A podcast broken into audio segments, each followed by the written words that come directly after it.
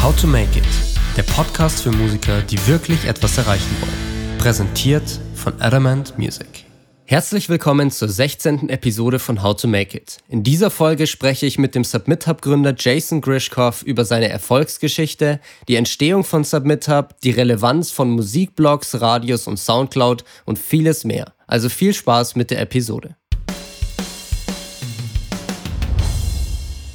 It's an absolute pleasure for me to introduce my guest for today. He's the founder, coder, and mastermind behind the platform Submit Hub, where he connects artists to bloggers, curators, influencers, and many more. A very important tool for musicians, labels, promoters, and also the music outlets that I personally use on a daily basis. It's an honor to have you, and thank you so much for your time, Jason Grishkoff. Wow. Yannick, did you make that all up on the fly? Because that was beautifully put. Maybe let's start with a little with your backstory of like yourself and SubmitHub. You originally started out as a blogger yourself and then founded SubmitHub in I think 2015. How did that all come about and why did you actually start the platform in the first place? And maybe you can also quickly describe what SubmitHub exactly is for those who don't know.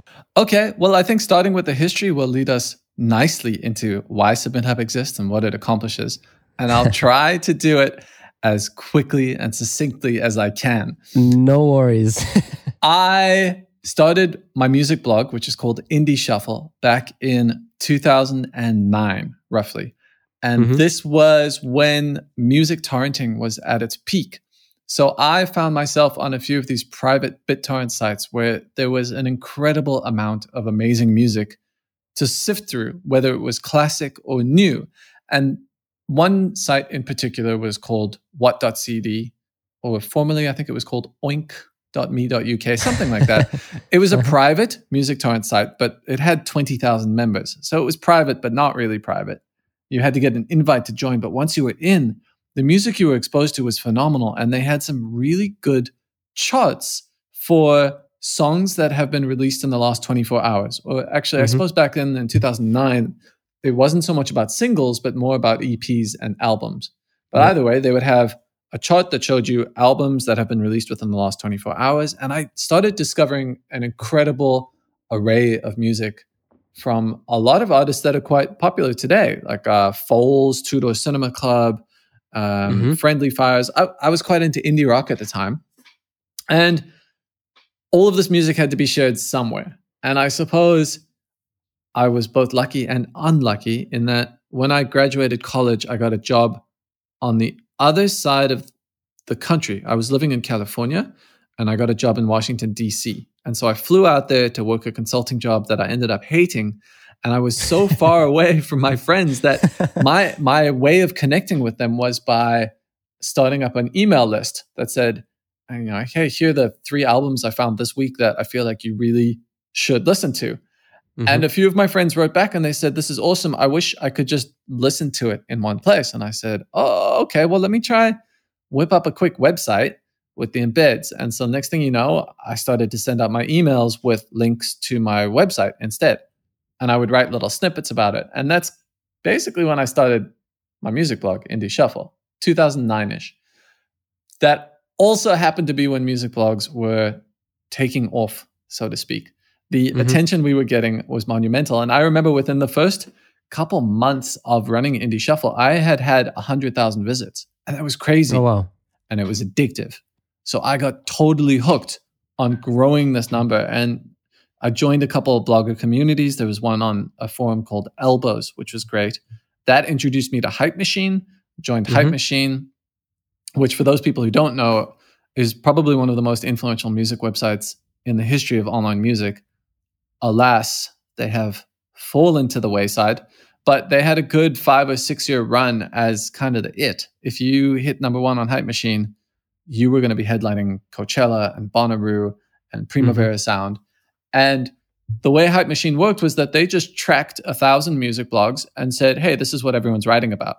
So if you were one of those blogs who was picked up by Hype Machine, it meant that you started to get a ton of traffic and recognition and authority within the music industry. So people quickly realized that if they managed to get their song written about on 10, 15, or 20 hype machine listed blogs, it was really going to light the fire under their music butts, so to speak. and uh, Hype Machine was was a blessing and a curse. So for us, uh, it was at one point sending us three or four thousand visitors per day. It was fantastic. Mm-hmm. On the flip side, because everyone was realizing that the ticket to success was to do well on Hype Machine, it meant that our inbox at Indie Shuffle was becoming less sacred by the day. So the big thing back in 2012, 2013, 2014 was to go out and buy a spreadsheet of email addresses. Mm-hmm. If you were an artist, you could go pay someone $20 and they would send you a spreadsheet that had a thousand email addresses. And then you would just select all and send them your email. And the net effect for us bloggers was that what started out as a really cool experience, you, you know, you get a, an email from an artist that you love and you, or maybe one you've never heard of and you blog about it, it suddenly became a nightmare. Uh, I was getting upwards of 300 emails per day Shit. from musicians, publicists, labels. It was completely unmanageable. And my mm-hmm. experience mm-hmm. wasn't unique either. It, the same thing was happening to other bloggers. And what happened was that most of us just started to ignore those emails. Mm-hmm. And we would either look for music different ways, or many bloggers actually just stopped blogging. They found mm-hmm. that it wasn't fun anymore. Virtually no one was actually making a living from their music blog. I was I was one of the lucky few who actually was able to do that. But I think that's because I had a more tech focused and entrepreneurial approach to it. Whereas the majority of music bloggers just did it because they love music. They never thought mm-hmm. about how to optimize their advertising or drive traffic or just code and tweak and UX and design. And I was absolutely addicted to all of that. Plus, I loved finding new music. So my inbox wasn't sacred and revenue was actually starting to dry up. The online advertising advertising industry was transitioning into something different. And I decided that I had to kind of solve two problems with one keyboard, kill two birds with one stone. Um, and that's where the idea for Submit Hub came about. It was to A, solve the issue that I had where I was receiving 300 plus emails a day and ignoring them, mm-hmm. which meant I was missing a lot of music. And B, it was so that I could take all of my eggs out of one basket and distribute them across a few baskets. So up until that time, Indie Shuffle was kind of it. But as Indie Shuffle's revenue was drying up, it was becoming more and more apparent that I might have to go back to working a corporate day job, which I didn't want to mm-hmm. do. So late 2015, I got around to coding Submit Hub, and the idea behind it is very simple.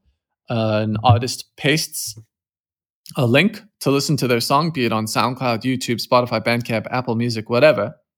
They give us their artist name, the song title, a few other little bits of information, and then they choose who they want to send it to. So Submit Hub lets them filter all of these blogs that they were normally buying in a spreadsheet. Uh, you can almost think of it the same way. Submit Hub is a really advanced blog directory. And what's different is that we give you tons of stats, and the blogs actually want to receive your songs and they're actually going to listen.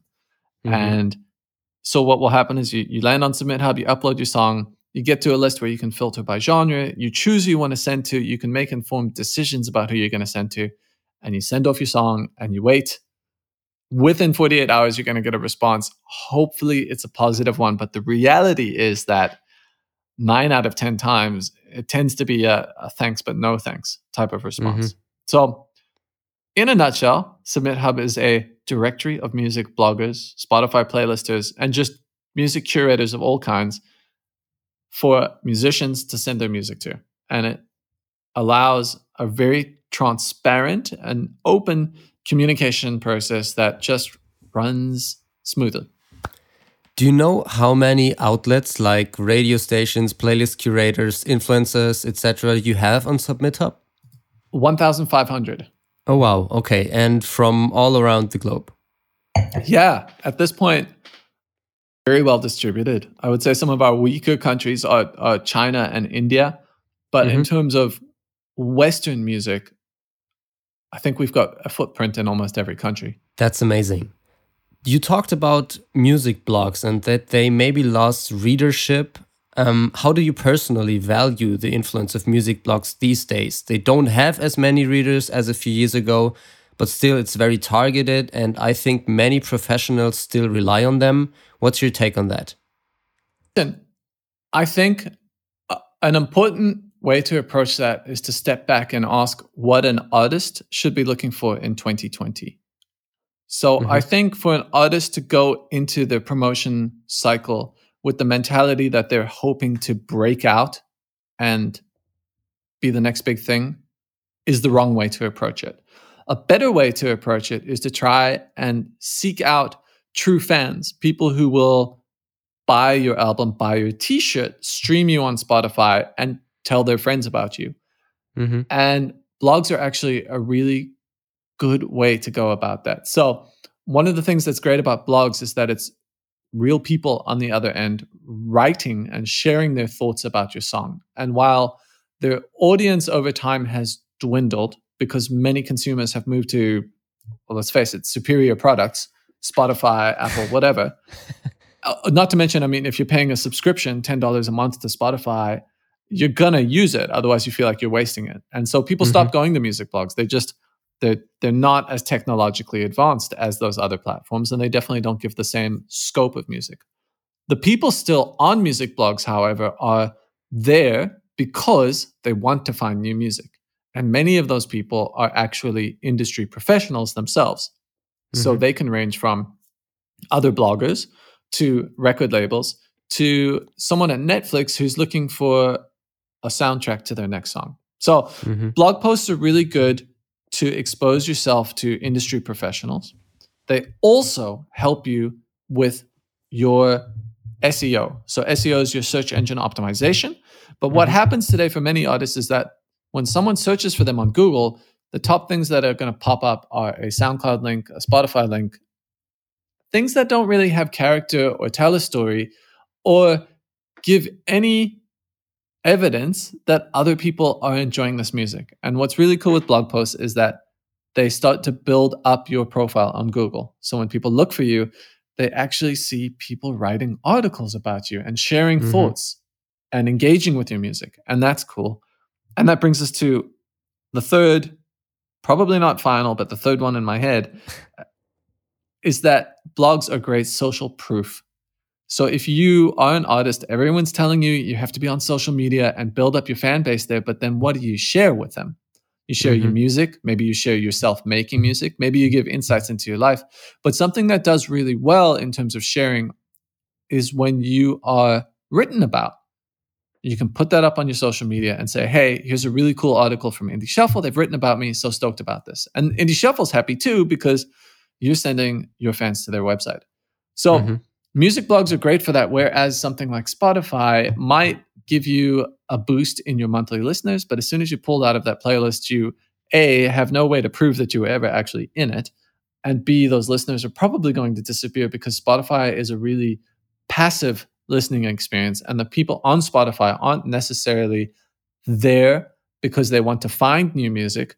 They're there because they want someone to tell them actually they just want someone to take care of it for them right? It's mm-hmm. a, it's passive. Yeah.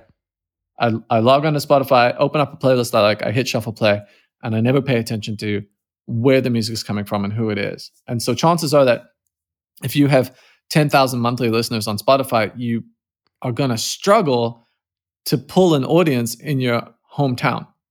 So for me i think blogs still provide a, a huge benefit for artists. And, and we do actually see that on Submit Hub, most of the bloggers are receiving an average of about 24 submissions per day. And that, that's across mm-hmm. all of them.